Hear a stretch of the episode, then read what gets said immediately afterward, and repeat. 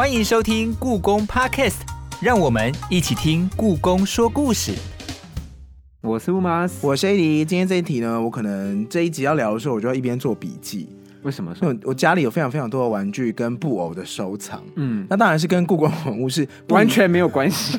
不是说它是不一样层次的东西。是。可是你你有时候呢，你家里有猫，或是你有时候呢，可能不小心摆的时候没摆好，它就一叠，就某一个人物或者某一个某一个角色的手就啊就掉下来了。嗯，你这种就想说，我好想把它粘回去，可是因为你自己不知道怎么做嘛，就拿胶带缠一缠，对。那其实手就呈现一个要掉不掉的状态嘿，就我觉得非常非常困扰。不是啊，因为我觉得我们人的生活中就是很多东西都需要被修复，譬如说情感生活，譬如说人生，不是啦。或是故宫的文物，或是故宫的文物，不是，就是老实说，真的是这样啊！你你在日常生活中，你有很多东西都因为会因为某些原因或某些因素，一定会碰到一些事。件啊。，对，所以修复其实对我们来说是很习以为常的一件事。所以说呢，今天的故宫的呃主题呢，要聊修复这件事情，是要聊一个更加重大，而且更加其实有一点伟大的一件事。今天要聊的就是故宫的文物修复师这样子的职位。没错，那今天呢，在进入我们的主题之前呢，先来听听看我们的故宫文物探险队。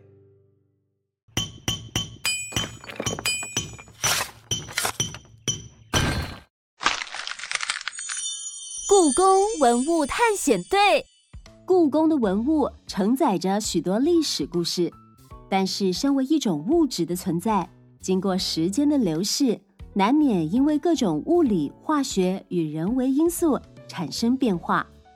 这时候就需要文物修复师，他们是一群专业职人，帮助文物保存与修护，会根据需求先搜集大量文献。除了了解文物的劣化状况，更需要解析材质、颜料、绘画与装裱修复技法等等。有时候，为了寻得适当的材料，一件文物的修复可能就要数年才能有进展。如果以前的素材在现代社会已经消失，那更要用心去寻找可能的替代品。在观赏故宫众多引人入胜的展览，别忘了还有他们。一群默默在守护文物的修复师哦。今天呢，我们欢迎的这个大来宾呢，是我们从第一季、第二季，我自己就非常期待，然后也敲完很久，他就是我们故宫登录保存处的洪顺兴副研究员兼科长，欢迎老师。欢迎老师。为什么刚刚 AD 会说很期待介绍老师出场？因为老师的他的身份呢是一个文物修复师。好，大家好，我等好久了。哎，那那个我本身的工作在故宫的工作就是做一位文物修复师。那进了故宫，这样算一算，快二十年了。那还没进故宫之前，其实我已经在做这个工作了。哦啊，我不能说打从娘胎我在做就做这个工作，没有这么厉害。其实，不过我从高中真的就对这个有兴趣，而且是有因缘。嗯，然后又上了大学，大学刚好有一门课，刚好跟我现在工作也有关系。嗯，那接着就是自己开工作室啊，然后念研究所进故宫，哦哎，自己开工作室修复文物吗？装裱文物。哦，装裱文物。哎哦，那我们先稍微聚焦一下，我们先跟大家介绍一下文物修复师这份工作，他们的工作内容是什么？然后是不是装裱也包含在里面呢？主持人这样问我，其实这文物修复师里面，我们可以把它拆拆成两个，一个是文物，那有文物才有修复师。嗯，为什么文物需要有修复师？因为文物它其实是一个我们人类文化的结晶，嗯它有历史。嗯，好，我们如果用现在的讲法，就是说它是一个有形的文化资产。嗯，是那我们修的东西就是有形的。好，那这些器物里面，哈，不管是书画啦，器物里面，它涵盖了人类的过去的生活轨迹，好，它里面牵扯到了呃文化历史，嗯好，那所以才会丰富我们现在的生活。所以，当有了这些文物，哈，那经过年代久远，它就有可能会受到一些伤损，嗯那才会有我们文物修复师的存在。我们的存在的目的就是要保存这些文物。讲到这边呢，其实我有一个问题，就是所谓的文物修复，因为刚刚老师说文物它存在嘛，那当它经过时间的可能考考验磨练，然后它可能有破损或者是它淡化了，那修复师这个时候就进场进来帮忙嘛。那要修到什么程度，它才会变回所谓的文物啊？是它出厂的时候全新的样子吗？还是怎么样才算是修复它？哦，对，修复完成这件事情，哦，文物哈，它本身哈有我们来讲，就是可能会区分成有机文物跟无机文物。有机文物，有机文物就比如说哦，我们今天书本嗯，哦画嗯。啊，甚至可以吃的，就是虫会吃的，哎，也可以这么说，嗯。嘿嘿，保存就比较不容易。嘿嗯嗯。那那种会随着比如说环境的影响、嗯。光线的影响，但环境里面有光线啊，有水分。那还有一种就是，任何的有机的东西，它会随着时间，最后总有一天会消失。嗯，嗯，那我们修复师只是帮助它这个文物，然后减缓它损害的速率，嗯。哦，然后让它这个价值，嗯，因为破损了，当这个文物，哎，你看到它原本是完好的，嗯，嗯，然后结果你现在因为可能战争啊，或者地震啊、火灾、水灾，那不小心嗯就坏掉了，嗯这时候怎么办？那就透过修复师的巧手把它做修复，嗯，然后你可以在展览会场，让它重生。对，你可以看到它原本的面貌。哦但你说我们有没有办法，就像一个魔术师一样，嗯把一个旧的东西变成新的？嗯，没办法。那个如果是旧的变成新的，那个真的是魔术。我们只能说把它现有的东西尽可能的让它可以保存完整，然后把它最好的一面，哦，然后用更美观的角度让它呈现出来。但没办法恢复到它一开始做的那个样子。那这样我们就有点好像自己在做造假。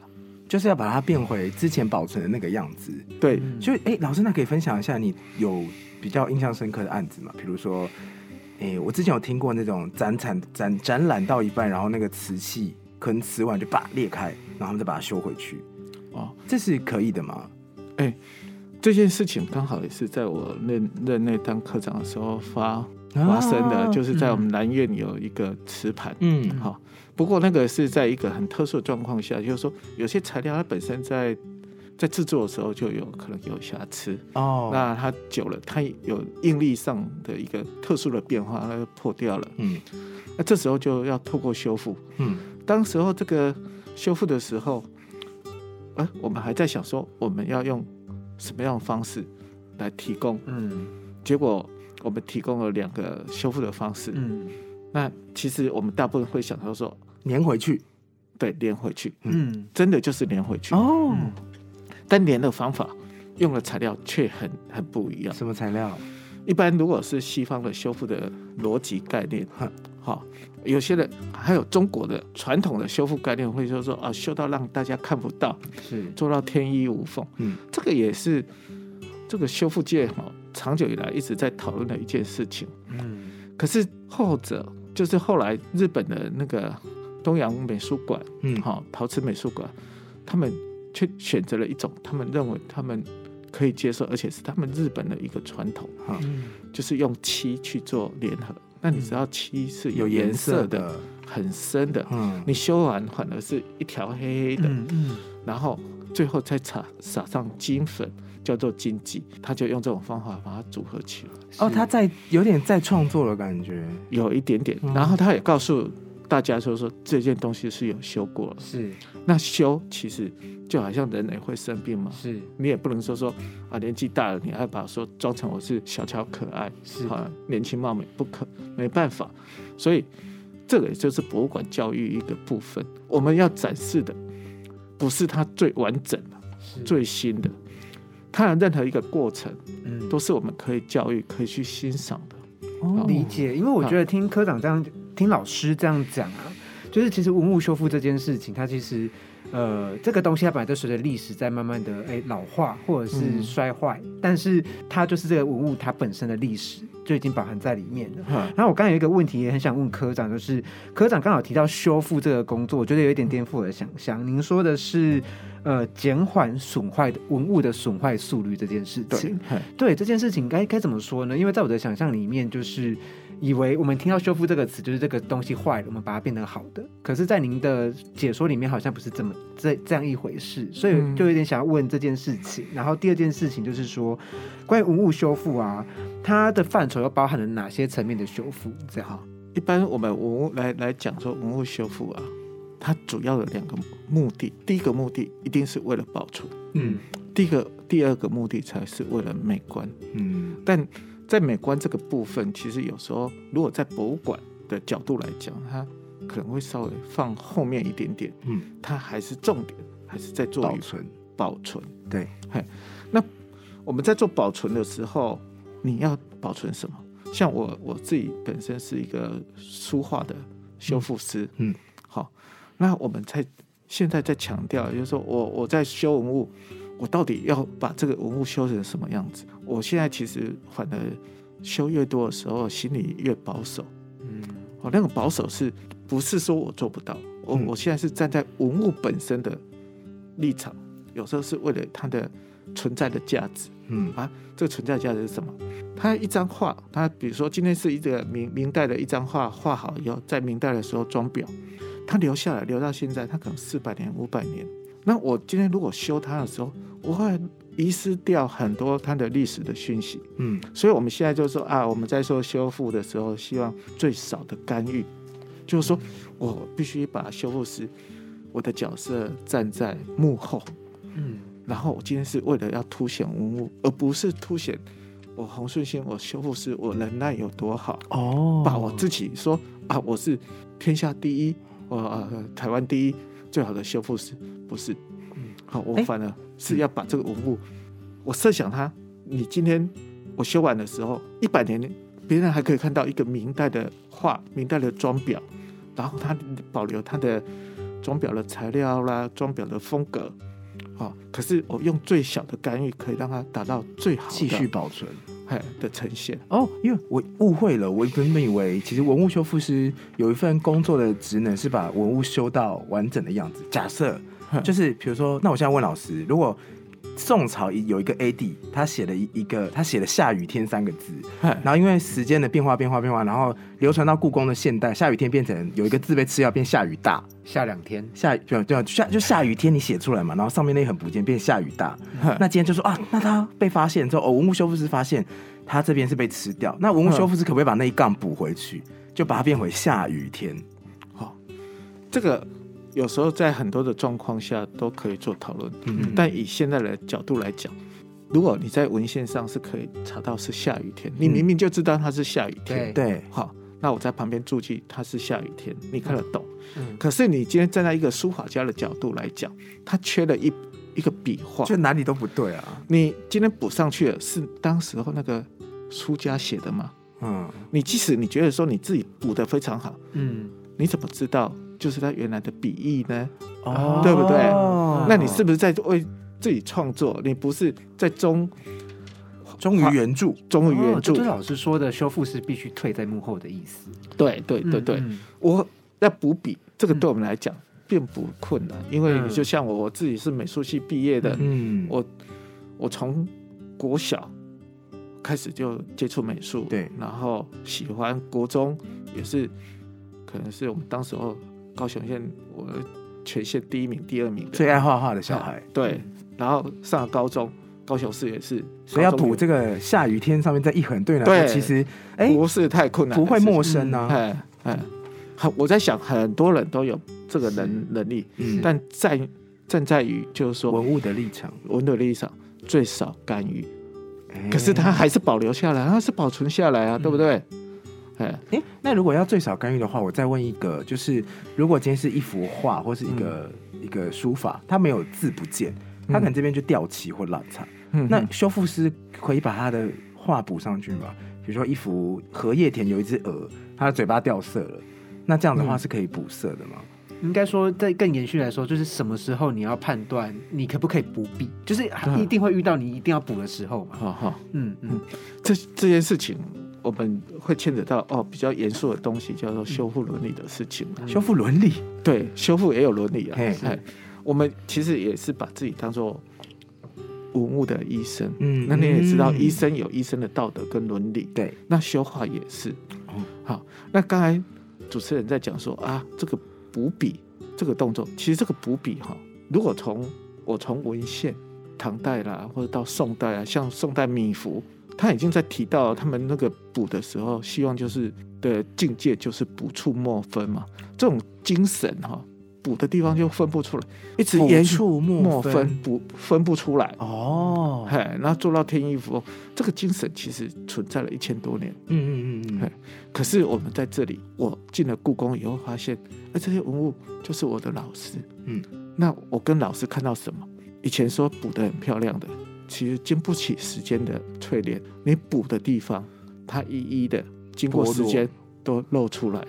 你以前来镭射除斑的，好，经过十年以后，那个斑还是继继续出来，牙齿补了一个洞，然后十年之后就掉所以那种。那种东西，时间很残酷，嗯因为我们补的东西不是它原来的东西，我们只是补一个色相。好、我在欺骗你，短暂的欺骗你，嗯。但时间一久，这些丑相要马上露出来。所以我们在这里，哦，就讲到接笔。嗯。那所以你现在接的，将来也会露出来，露出马脚来。哦，嘿，所以我们在博物馆一个原则，有一个原则，它过去已经补了，嗯。哦，它可能是明代或清代已经有修复师去补了，嗯，那我们还是保留它那个历史的状态，嗯，可是它后来我们现在来做的，我们就不再接笔了，嗯。我那边一很黑黑的，这样没有，就中间少一段，我就不接过来。嗯。可是我我们会做一件事情，嗯。为了让它视觉上美观，我会用底色做一个全补的动作，让你视觉上不会觉得那边是一个块空白，然后颜色很淡，哦，哎，然后这样影响到你视觉，会觉得说这张画已经是缺损很多。哎，这是我们常现在在就是博物院用的一个那个一个全全色的一个方法。我听起来真的很难，因为我自己小时候也有学过水彩，然后我知道如果有一个地方的颜色不对，你要把它补的自然是非常困难，嗯。因为老师那时候就是一个一个画笔，它沾完颜料之后由左往右画过去，嗯它是一个很自然的过程。可是中间有一段被拿掉之后，嗯。就是是没有想没有办法想象它是怎么补回去的。嗯。我们补的时候，其实不能把它当做自己是画家，嗯，是。所以那个画跟补是不一样的方法。是嘿，哦嘿，画是一个技巧，对，然后补补是一另个技另一个巧技巧。嘿，对哦，懂。那我是想问你哦，就是我们一直在谈文物修复，文物修复嘛，嗯，那有没有什么样的状况是文，就是什么样的状况是文物一定需要被修复的？这是怎么判断说这个文物需要被修复？好，这个文物如果需要被修复，就是说它表示它生病严重。嗯我们其实生病里面也很分了很多种嘛。嗯我们自己如果今天我们自己小感冒，那小感冒我们休息几天就好了。嗯可是里面如果哦，你今天里面长了结石，长了结石，那已经到你身体不舒服了，那你就可能要开刀。嗯所以我们在修文物里面也会会把它分不同的等级。那在博物院我们工作的时候，其实遇到的最多的工作就是小的修复。有时候小的修复你没有去做哦，你也要防微杜渐嘛。嗯好，就是你不去做，它可能会变变大。那那小的修复就是我们所谓的加固，比如说它那边刚好有一条的那个折痕啊，好、有一个断痕，那我现在赶快把它补起来，免得它不小心这个断痕更大，然后又损及到文物本身。嗯那假设今天这张画啊断痕了，断的很严重，折痕了很严重，这时候我们就要大修。嗯嗯好、那或者是那个空谷，那、什么是空谷？我们空空的意思，大家可以理解，就是里面就是不一个不是一个实体的东西。装裱哈，它是这样，画家画好了，因为是在一张纸张啊，或是一张在绢上，那纸是跟绢都是有机纸，但两个材料是不一样的，一个是植物性纤维，嗯然后绢它是蚕丝，它是属于动物性蛋白质纤维。嗯嗯好，那种画它就变形，所以我们必须要后面加纸张，中间加纸张要用浆糊把它粘贴，嗯。所以裱了一张画，有可能要用二到三层的浆糊嗯。去做裱贴。嗯。好，如果浆糊不够的话，它中间就是空掉。嗯。好，那空掉它就会什么状况？它就开始产生折痕，嗯。好，折痕久了产生断痕，嗯。哎，那这个就要大修。嗯。那这个大修，我就带几个大雕啊，嗯我们在故宫博物院大修，这个事情有多大？我们大修要院长核可。哦哎，那表示这件事情有够慎重吧？嗯好、然后院长核可以后，我们才说啊，这个东西才可以做很大的修复跟整理。嗯那我们在故宫还有一个自己的很严苛的条件，因为我们知道这些东西的珍贵性，嗯，它是从清宫来的。那你知道清宫是收藏就历代华夏这些各代啊，最、嗯最好的书画文物，嗯，那他这些装裱是跟着画室在一起的，就好像一个人不是只有一个人，然后他旁边的配配饰已经跟我三四百年、五百年了，嗯我能不能把它随意的移除？嗯你移除了，他那张画的个性就不见了。哇，好、嗯所以我们在做装裱的时候，不是只考虑中间这张画，我要必须要考虑它旁边的一些装裱的形式材料，我要做完整的保留。嗯那这个在修复的难度就会增高非常非常的多，同时我们时间也会加长。那这个做久了，当然自己也会很 很得意，嗯我做这样这样的工作，因为这个在坊间啊，一般的是不会有这样的真的。能力跟技术去去这这样做。你老师可以跟我们分享，因为老师刚好说小感冒跟胆结石，嗯对，那可以跟我们分享一个有没有故宫文物小感冒被你修复好的故事？哦，那小小感冒天天在修啊。真的假的？我我们你知道吗？我们故宫，嗯我们很多人排队候诊，一来，我们的文物的收藏量很大，很大，将近已经快接近七十万件了。嗯大概再拆啊，不到一千件就七十万件。嗯那那我们书画每三个月就一个档期，嗯啊，每次展览的数量都要一百多件出来亮相啊。嗯嗯那这里面，因为它这些东西都是老东西，嗯一定都会有一些伤损，嗯所以我们那个每每三个月哦就很密集的要小修很多东西，可以让它在展览场怎么样的？伤损啊？哎，比如说这个挂轴，嗯因为中国书画里面哈、它的保存方式就三种，是。一种是大家最常见是用挂起来的，对。这个大家可以理想象嘛；对，一种是手卷，而不是我们到那个日本料理店吃的手卷，嗯。它是长长的在桌子上打开了，嗯嗯好、那种。啊，另外一个是像书本一样侧页翻嗯。翻页，这三种。那这里这三种有两种损坏率最高，一个是挂，一个是卷，因为它要卷。哦，书竟然不会坏书它平放了比较不会坏。哦，哎，那反而是悬挂的，因为你要卷，嗯。然后卷它有一个物理物理现象，就是它经过卷就很容易经过折，嗯。然后悬挂的过程里面，你触摸也多，然后悬挂的力量不重均匀力，哎，都会造成这个文物裂化比较多，嗯。所以常会遇到的就是很多的折痕，因为卷很多的折痕，嗯。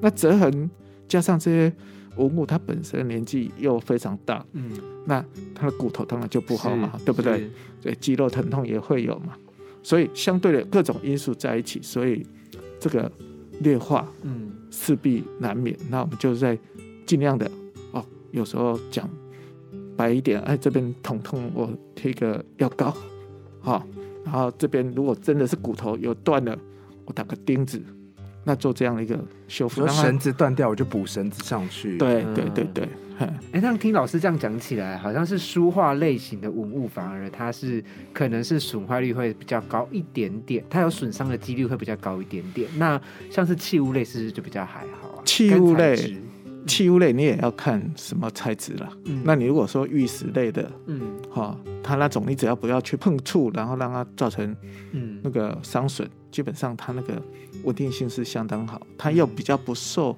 像瓷器，它也比较不受湿度啦、光线的影响。嗯但书画类很容易有机材质，比如说木头啦、漆器啦、书画类的这些，或是一些骨头类的，会不会有一些材料现在已经找不到了？比如说这个木头哦，现在没办法了，这没有了，补不回去。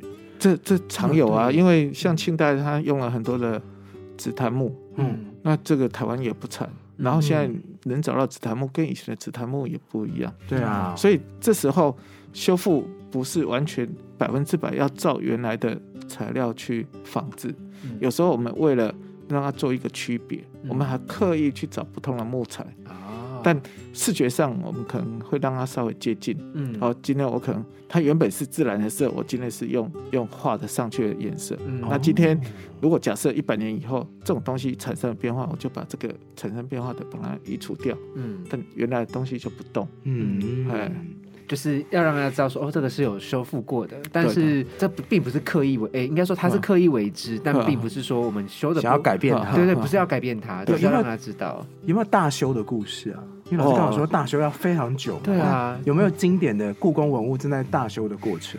我一进故宫，其实故宫博物院就一直在培养我们这些修复师，嗯，做一些就是大的修复，嗯。这也是我们的责任。嗯。所以我进故宫到现在，其实我自己有很很难算说我到底修过哪些大修的。嗯，那这个大修有时候也很有意思，就是说什么是大修？对对啊，对，好，但做到最后那个就是很大的修理。嗯 什么加很大的修理？难度很高高的。嗯那难度很高的，就是伴随了两件事情，嗯一个是它破损很严重，伤水很严重；嗯，一个是这个体积或面积非常的大。嗯，嘿啊，那个相对的时间就要用很久嗯很多。那那个面积体积大的话，你耗费的体力也越大。人力也会多。对对对，嗯，所以我在博物院这样修哦，我目前修到最大的一张画，才好像是去去年我才把这个文物修好，我总共花了三四年。这么久，啊，当然啦，这个讲了三四年是自己给自己太夸张的一个时间了，嗯。因为其实我们不是每天都在做修复，啊是，很多的工作其实是我同时手里面好几件嗯。文物在修。嗯。那我们在做像纸质类的修复、书画类的修复是做了一个阶段，恐怕的就是要让它再干掉看一下，收缩自然的收缩干燥，然后它这样才能平它还。是需要一点等待。对，还是需要一点等待。嗯。那这件文物叫做清无量寿佛，嗯，好、它其实体积相当大，嗯是画吗？绢本画，彩色的哈。哦绢本画这个画，我当时候在做这张画的时候，我心里也下了希望，有自己在故宫工作一年，或者是将来有希望它能全部完成。嗯，为什么叫全部？我不是已经修好了吗？对啊，这这很奇怪。其实这个很有故事。嗯我们故宫无量寿佛这件文物啊，它总共有七件，嗯而且是每件长得一模一样啊用印的吗？不是，真的是画的。啊，可是他的家族总共有九件，嗯那另外两件呢？另外两件其实也在台湾，嗯它在另外一个博物馆叫国立历史博物馆。哈是哈哈那这个文物，你不要想说，哎，故宫的东西全部都是从清宫来的。我们的故宫文物其实来源很多种，嗯。有可能现在是人家捐的，嗯。也有可能是我们自己买的。嗯。那有一部分是宫廷里面的，有一部分以前可能是北平图书馆的。嗯。对。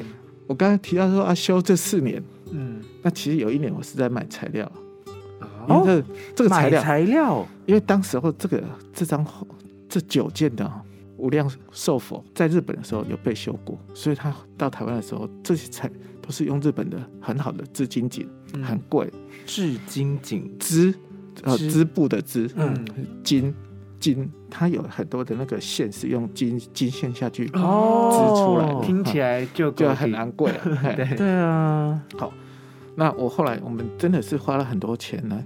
你知道我我们那个买了一米布啊，那种布啊，一米，我现在算起来大概七十乘一百公分呢、就一条一条浴呃毛巾洗脸毛巾的大小，哎，那个大浴巾七十乘一百，哈，那个一块布大概台币两万多块。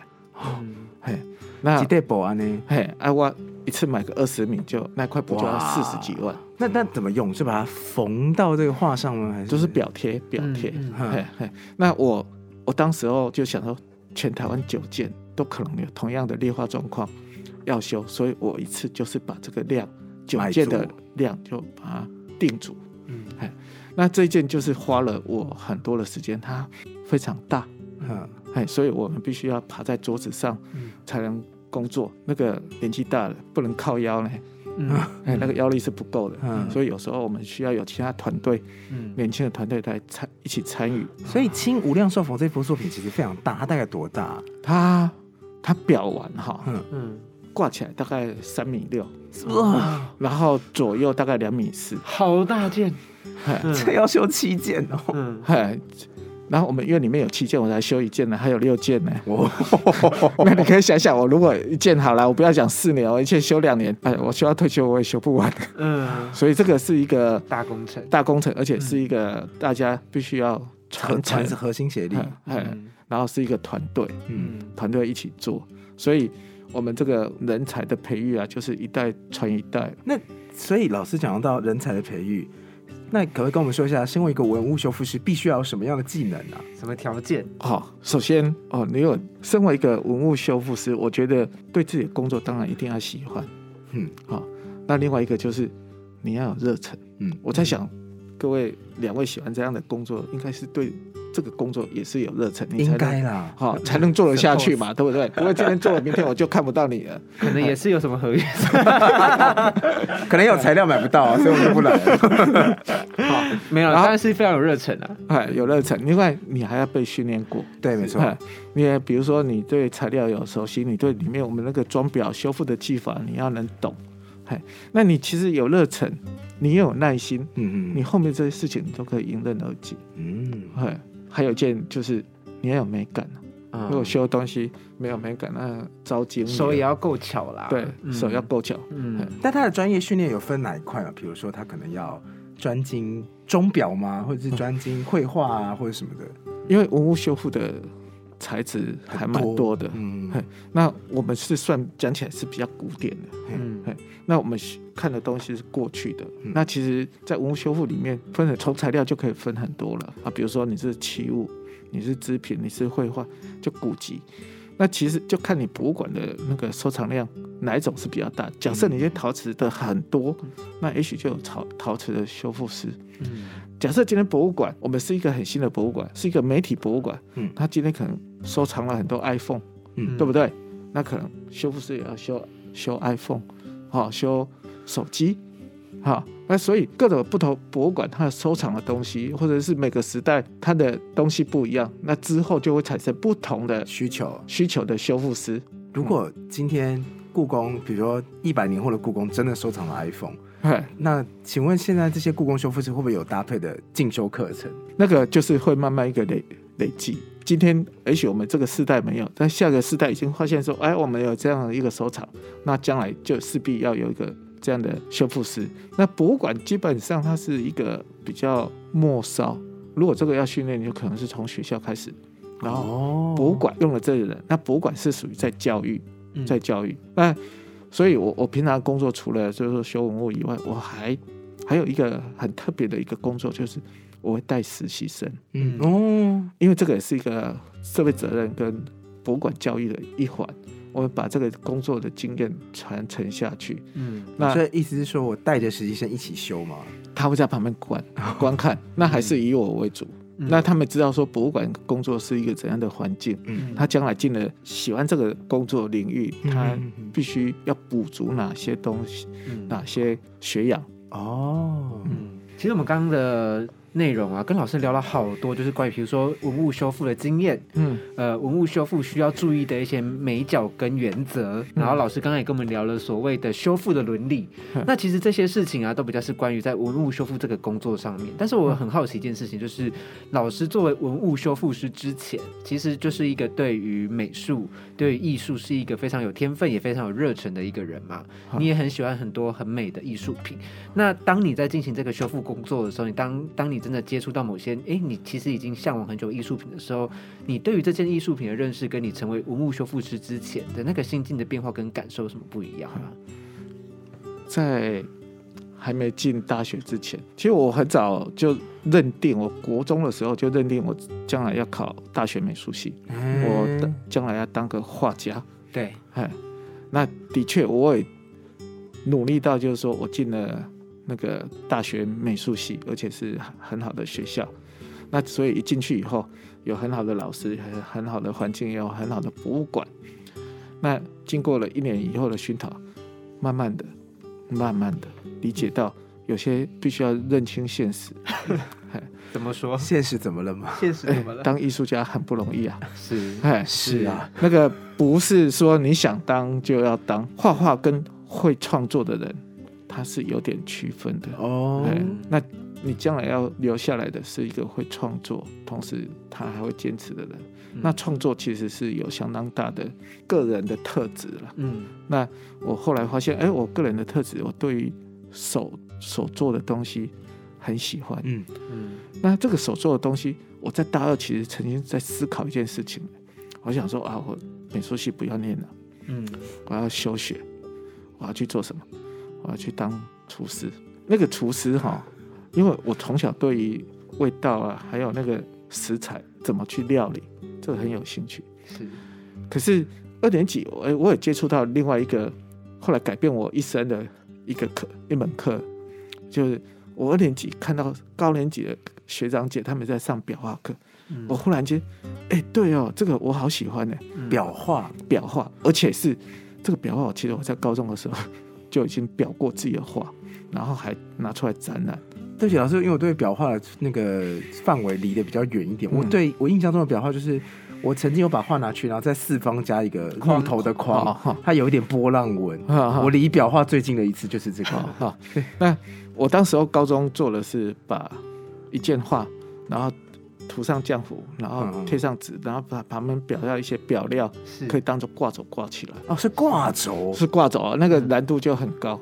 那是我第一次，就是把自己的画裱成。哇可是到大学以后，那个更专业。那以前是自己爱搞，嗯然后其实一点都不专业。呃，到大学因为有老老师特别带，那一喜爱以后才发现说，哎，这东西我喜欢，嗯然后我愿意每个星期或是每一天我去做它，去练习。哦，那这样一做，从大学三年级，然后就开始就接触这堂课，一直都没有间断。嗯那如果从大学到现在，我其实这样整个已经完整了三十年，嗯都跟装裱修复有关系。嗯哎哇，这真的很有热爱耶。对啊，而且我觉得像 AD 刚刚其实他讲，就是其实装裱这件事情啊，它对于一般人来说是相对陌生的，因为嗯装裱它就是呃艺术品的一个，哎，你把它当做是个包装好了。可是大家看到的时候，大部分都是看到艺术品本身。哈，但是老师，您作为一个修复师，您知道呃装裱技术的重要性，您可以针对这一块跟我们聊聊吗？好嗯，这装裱其实跟我的人生哲学也很像了。我刚刚我们跟两位在谈，就是说啊，修复师的角色是什么？他就是老二，嗯，他就是站在背后，嗯，他就是默默的帮衬人家。是，嘿，那所以我不站在前面，那这个角色我确立的很清楚。嗯好，那虽然我做装裱，但我美术系我后来还是很认真的把它学习一个完成，因为我知道在美术系里面学的东西，都将来都是在滋养这个整个包这个装裱跟修复嘛，因为里面我们绘画的技巧，然后对材料的认识，哦，你说颜料啦、纸张啊这些，然后你美美感的训练，嗯那其实都在滋养我未来这样的工作。嗯但其实还是不够。嗯现在一个修复师要学的东西相当多，它不是只有传统的，就是说啊，你你对美术系，你对美术有喜爱，然后你会装裱。当我进了研究所以后，我们要上的课也很多。嗯我们可我们对当代的一些设备器材，啊，那我当时候上了什么课呢？博博物馆环境，哦，然后博物馆伦理，嗯然后还有植物病虫害，嗯那种东西也要上。嗯那环境，那同时你对于，比如说你今天你要对 X 光啦，然后红外线、紫外线，你要知道它的原理要怎么用。最重要的，我那时候终于知道很多东西不能提早就放弃了。我高中的时候，因为我知道要念美术系，所以我早早就把物理化学就放弃了。那嗨，美术系当然就不用嘛。但结果到文物修复之后发现，哦，这个才是重要。真的吗？全部的 我材料，修的画也有跟物理有关，全部的画，这些材都跟材料有关系。嗯材料就是一个化学，嗯啊，嗯对啦，嗯又重新回到化学了。氢离钠钾卢瑟法又来了，嗨嗨，那当然，我不今天不是要当一个化学家，对。我只是说我把这个原理，我知道用什么语言跟科学家哦去沟通懂然后我们在讲的语言是可以沟通的，是。哦，然后他可以帮我解决问题，嗯。然后他也可以把他的东西哦给我，是。然后我可以应用在我的我的那个修复上。嗯嗯，那整个光学，光学都全部都是都是物理的东西。嗯嗯，所以以你你我们现在会用电子显微镜啊，嗯用紫外线啊，用红外线啊，用一些辅助的器材来来辅助我们修复嗯那那个。所以你说我是不是那个不能那么早就放弃？是真的，因为我记得我刚刚故宫的那个光照的那个光也是有把频段什么遮住，不会伤害伤害书画的相信。是有对对啊。因为你知道，就我刚以为老师在分享的故事里面，他是要跟我们说他已经脱离了物理化学的网络，殊不知，就是作为修复的被拉回来，哎，永远都脱离不了的。就是你必须有这种跨学科沟通对跨学科，的、跨领域的嗯，因为将来的修复其实它是一个跨领域的工作。嗯嗯嗯。那老师，您作为修复师最自豪的时刻，该不会就是突然又会了微积分吧？哦，呃好像微积分还是没办法了，嗨，好。那老师聊聊最自豪的时候是什么时候？当然，以修复师来讲，他最自豪就是可以把一件他原本已经破损很严重、不能展览的一件文物，然后经过你的整理修复，那你赋予了它的新的生命，嗯那重新可以在展场上让各位再看到，嗯然后你也看到它容光焕发。像我前一阵子修了一张手卷，叫做《宋人十八学士图》，嗯嗯那是一张手卷，无量寿佛是一张挂轴。嗯其实我修手卷的时候，我拿到修好这段时间，其实是我第二次拿到那张画。第一次在还没修之前，我大概有五年前，嗯我已经那张画说要我修，嗯那我一直在思量我用什么方式来修它。其实我一直没有找到我心中最确定的方法，哦，那我其实就放着。最后那张是怎么处理，就没有修，就结案，就送回去库房。嘿，那后来还是被挑到了。嗯，要去展览，我这时候说好，该是自己要面对的面对的时候了。嗯。那我就说好，这件我来修。嗯。那人还是有成长的，嗯。然后我把过去在故宫所学的，然后自己平常那个从书本里面的一些经验，好、总合起来，再加上一些试验。所以我们我们在修复的时候，其实有两种试炼啊，一个是经验，一个是试验。你东西要去尝试，然后把总结这个经验加起来。嗯那我就把这个这件手卷，我还是秉持一个基本的原则，就是最少的修复可以达到最好的效果。嗯因为那件手卷它有一部分残破的比较厉害，有一部分非常完整。如果用过去的角度来讲，就是说那是属于一整件啊，那我就整个就全部大修。可是全部大修以后，你就发现原本好好的东西你修完，一来你不确定你能不能修得比它好，另外一个好的东西它应该保留在它最原始的状态，让大家可以知道说哦，这个是可能是明代之前就是这个样子。我这几年来所累积的就是我可以把它分段，把它修复，然后我用明代的精神、明代的技巧，我尽量把它恢复到用现在的方法恢复到那过去，然后重新组合起来。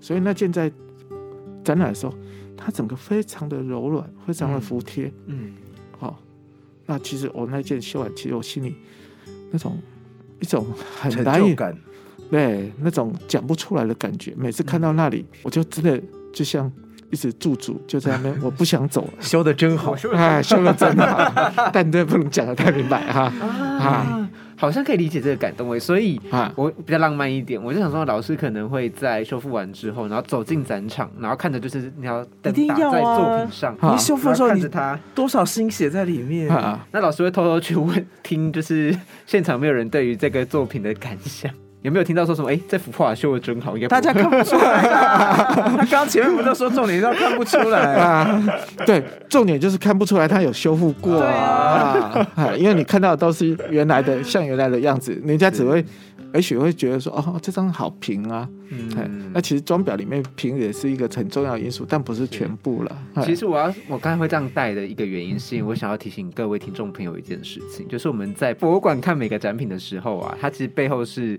它除了是时间、历史以及创作之外，它其实背后是有一个很大的团队啊在让这个作品可以展示到众人面前。没，我觉得这件事情蛮重要的。刚刚刚才主持人提醒我一件事情，嗯。这些事情有时候都不是我自己一个人完全能独立完成的，嗯。背后还是有很多同同仁协助。同时协助。因为现在整个博物馆的修复，其实在打在做一件就是群体合作的的一个修复。嗯。哎那这个群体合作还有包括不同的材质的互相整合，也就是说，今天我们一件东西来了，它可能材料是很多元的，那我只修纸张。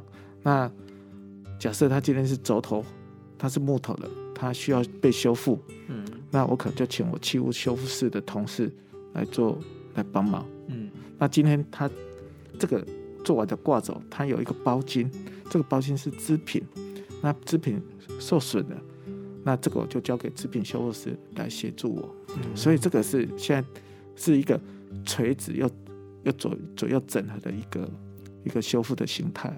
嗯嗯嗯，天啊，跟老师聊了这么多啊，我觉得老师的经验真的很丰富，而且这个故事都还蛮精彩的。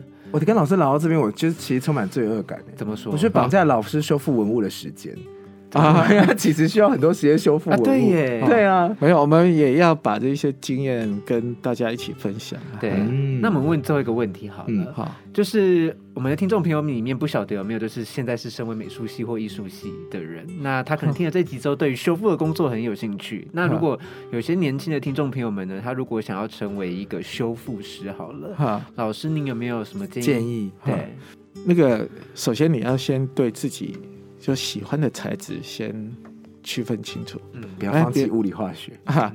哎，现在现在任何的修复，物理化学都很重要，嗯哎，所以该要练的就好好去面对它。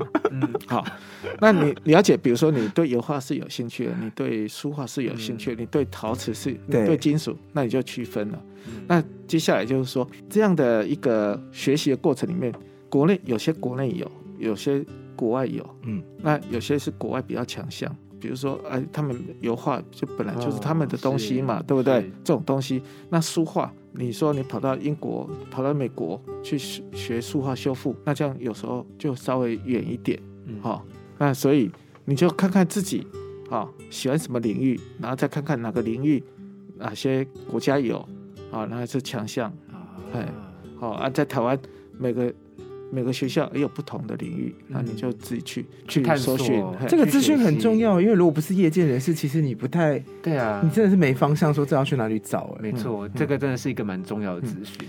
这个练文物修复，它可以从很多的方向进去了。它也嗯不一定是说你今天是练美术系，你也可以从物理化学的角度，你从材料的角度进去，所以它很适合各种不同学门的。你今天如果念历史，你也可以从历史的角度进去。那只是你后面该学的，比如说你你对材料的的了解，嗯好、还有一些手工艺，好、你今天如果说你是修木质修复的，你恐怕你就是说你锯子啊，然后凿刀啦、然后雕刻啊、嗯这个部分，或是接榫啊，或木头的认识，你这个都要会。哎，嗯，啊，那从进去以后，你的强项在哪里，弱项在哪里，那你自己再进去补充。去去学习、去钻研。那老师刚才提那么多角度，不知道有没有广播主持人的角度？拿着麦克风进去，我刚刚听到物理化学的时候，我就没有打算问这一题，所以这个是 for you 的好不好？好了，没有没有真的要问老师这一题。好的，那我们今天谢谢老师的分享。那我们今天节目呢，大概就到这边要差不多告一段落了。但是在结束之前呢，我们还是有我们的听故宫的声音，听故宫的声音。今天的声音关键字是滴答。不论是有机还是无机物质，时间都确实的在改变文物。文物修复师所能做的，就是尽量让大家看见它最真实的样貌，与延长它们的寿命。为了这个理由，在修复时所用的材料、工法还有程序等等，结束刚刚听故宫的声音，我们可以了解到呢，其实，在文物修复当中，还有一个很重要的要素，就是等待，要一直等时间的过去。那这边是不是最好可不可以请老师帮我们分享一下，要等什么啊？等像装裱，嗯你要等它干燥，嘿，你要等它两个东西粘合嗯起来。嗯好，你不能让它在很脆弱的时候你移动它。嗯等待就是在修复里面，你的常有的心境就是你要心平气和啊、哦然后不急不缓的。你说不能拿电风扇吹它，哦不适合风干。不适合，不适合。哎，然后它属于一个很自然的环境下去让它连着伸展。嗯，我这里也想要抒发我的感想，就是我觉得对文物来说，他在等待的是一个 文物修复师的养成，嗯然后再等待一个文物修复师做好准备。因为老师刚刚有讲，就是他在决定要怎么修这个文物的时候，他其实心中有千回百转，有很多的想法，有在等待自己做好准备。那我觉得这是一个文物跟修复师彼此等待的过程。对，对，有没有觉得我做的真好？但是我想要跳脱这个问题，想要问老师一个问题啦，就啊，是、请说。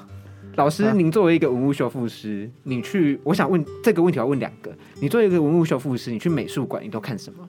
然后第二个问题是说，如果假设我作为一个普通的观众，我去了博物馆之后美术馆，我想要看修复师做了哪些努力，我可以特别注意什么？我以为你要问说，如果我想要抓包这个文物，哪边可以 修复了？我只是用一个比较婉转的，哦，对对对，我到了一个美术馆、博物馆，其实我跟大家其实都很接近的。第一个，我会被他们的建筑物所吸引，我还是喜欢看建筑物。嗯，当然，走进建筑物里面，我就开始挑我自己喜欢的艺术类嗯艺术类别。嘿，那很自然的，我都会习习惯走到一个比较平面跟纸质绘画有关系的。那有时候会犯职业病，嘿，会看到容易看到文物的劣化状况。嗯或者是看到修复师的修复的方法，啊，他所用的材料嗯还是修的好不好？那啊，你怎么会这样修？啊，啊，对，嗯那不过这个随着时间呐、随着自己的年纪的增长，其实这个会做一些调，还是会调整，已经慢慢的开始看跟画，然后跟修复，然后是并驾齐驱的。那就看有时候当时的心情是怎么样心情，有时候心情好特别的时候就话多看一点，然后心情 想要找不太好麻烦的，要找麻烦的 时候就多看一些训练自己的眼力。嗯要看看他哪边修到，哪边没有修到。嗯哎。第二个问题就是两倍乐趣，两倍乐趣。我们去图，我们去美术馆，我们去看那种美任何美的作品，我们就只能看它，哦，是这个意思啊。创作啊。然后老师还可以多一层意思，哦，这边我要可以再修一点什么。不，我们还会看到更多的。还有还有，因为进了博物馆以后，因为你既然是一个文物修复师，其实你在乎的是文物的它保存状况，哦所以有时候我们看看他们的保存环境。我们的保存环境，我们就把它，哎，这个灯光会不会太亮，或是这样也不行。这样不行，嘿。嗯嘿，然后他他放的位置好不好不？是听起来老师进博物馆还是在工作？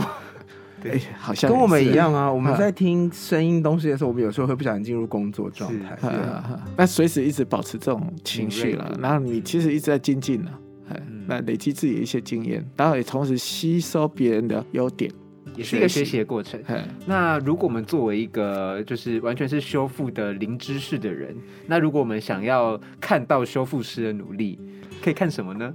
其其实博物馆现在的展示环境哈，嗯，都相当严苛，是不太对对修复人无法对修复师来讲，其实是一个很大的挑战，是哎，因为我们现在的光线基本上它是打的不是一个正面光，是是一个侧面光。那侧面光，它对文物他有任何的伤损，其实都很容易看得出来。而只是也许你们今天的境界喜欢的是文物的本身而，不会再看到这些劣化状况。没错没错对。好啦，那我们的今天的这个节目呢，就差不多要告一段落了。我们这边首先先谢谢我们的洪顺兴科长，谢谢科长今天的到来。那如果对于今天的节目呢有喜欢，或者是说对于修复师这个职业，或者是修复师的工作内容有兴趣的话呢，不妨可以在我们的 Apple Podcast 下面留言，或者是在各个可以收听到 Podcast 的平台都可以找到我们，也可以留言给我们。那最不济也可以到那个粉丝专业留言给我们。我必须要说，乌马是这样讲，是因为他其实很期待就是 Google Podcast 下面的留言。没错所以，希望大家优先来 Pocket 这边留言。当然，你留完言之后，你也可以同步在故宫的粉砖留言。没错。好，今天非常感谢老师来，那最后再呼吁大家一下，大家可以多多来故宫，然后来看看修复师他们的努力成绩。心血结晶。没错没，错好，今天同样非常谢谢在登录保存处的洪顺新副研究员科长，谢谢老师。好，谢谢谢谢各位，谢谢主持人，拜拜拜拜。